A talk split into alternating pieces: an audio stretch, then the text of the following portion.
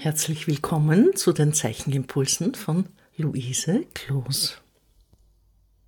Wassily Kandinsky, das war ein großer Meister zu Beginn des 20. Jahrhunderts, ist lange das erste abstrakte Gemälde zugeschrieben worden. Aber wir wissen, dass sich die Kunstgeschichte auch veränderte. Zumindest sein erstes abstraktes Bild hat er 1910 gemacht oder ist zumindest so datiert. Aber er war auch Theoretiker und hat zum Beispiel über grundlegende Linientypen geschrieben. Die gerade Linie, die eckige Linie und die runde Linie. Er hat also sehr fasziniert auf diese Linien geschaut und auch die Verbindungen erkannt, die durch das Zeichnen entstehen. Wenn wir Verbindungen bei eckigen, geraden oder runden Linien herstellen, sind wir eigentlich gar nicht mehr weit entfernt von den Buchstaben. Ich möchte euch also heute Buchstaben als grafische Zeichen, als zu zeichnende Zeichen ausprobieren. Jeder Buchstabe ist nichts anderes als auch Zeichnung.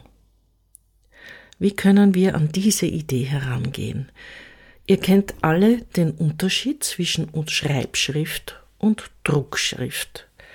Wenn ihr einen Schreibschriftbuchstaben Zeile für Zeile wiederholt, zum Beispiel ein J, ein L, ein M, dann entsteht durch dieses Schreiben eine Struktur.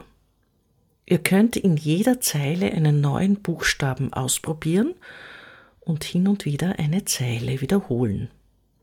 Aber ganz besonders möchte ich, dass ihr euch, wenn ihr schreibt, bewusst seid, dass alles, was ihr schreibt, Linie ist und diese Linie eine Vibration braucht.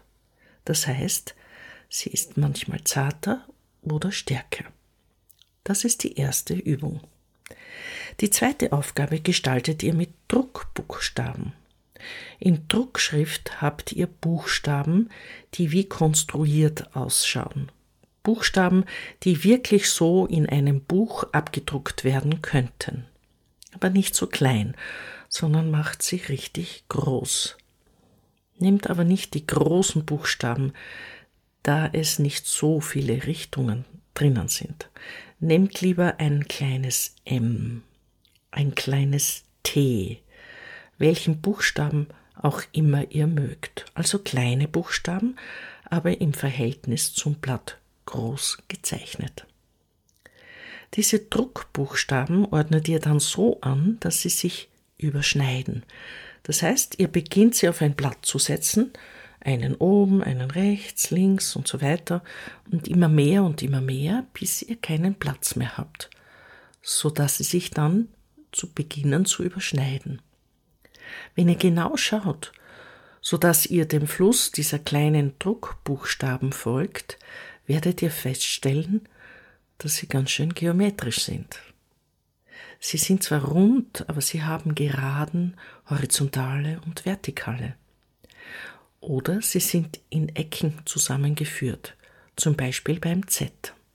Das R zum Beispiel hat alles, eine Rundung, eine Gerade und ein Eck so könnt ihr diese Buchstaben übereinander legen, wie in einem unlesbaren Gewirr von Linien, die sich biegen und überschneiden.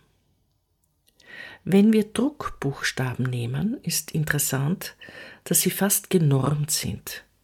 Etwas, das so grafisch ist, so geometrisch in der Grundform, dass wir im Gegensatz zur Schreibschrift nicht sehr viele Variablen haben.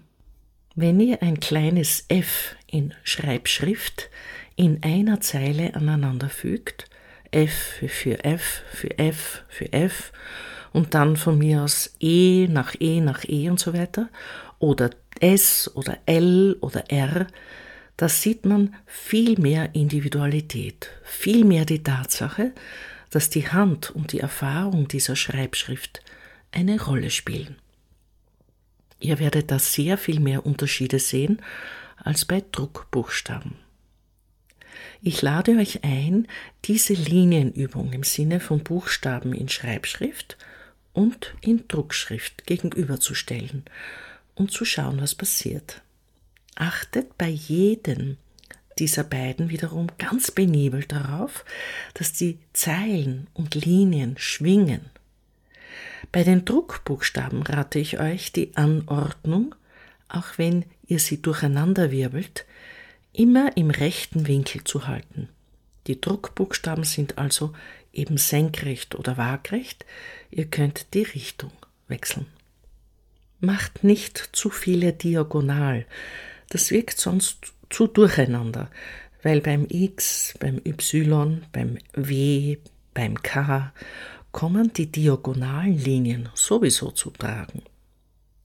Aber wenn ihr ein weiches B, ein hartes T, ein M, ein E, ein S und so weiter schreibt, wirbelt sie bitte immer im rechten Winkel durcheinander.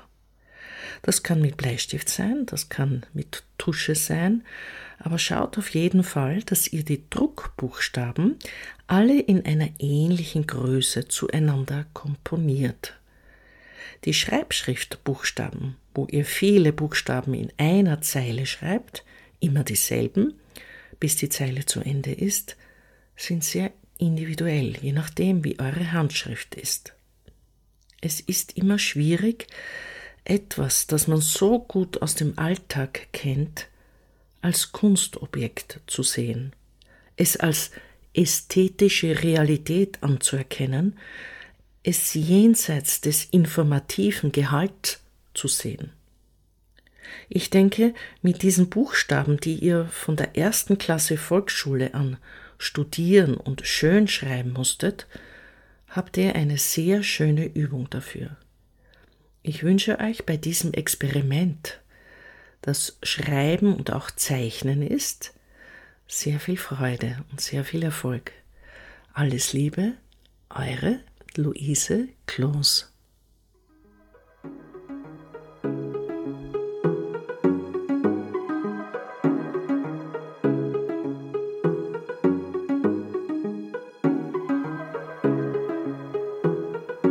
Dieser Podcast wird im Rahmen von Kunst und Kultur im digitalen Raum vom österreichischen Bundesministerium für Kunst und Kultur und dem Land Steiermark Kultur finanziert.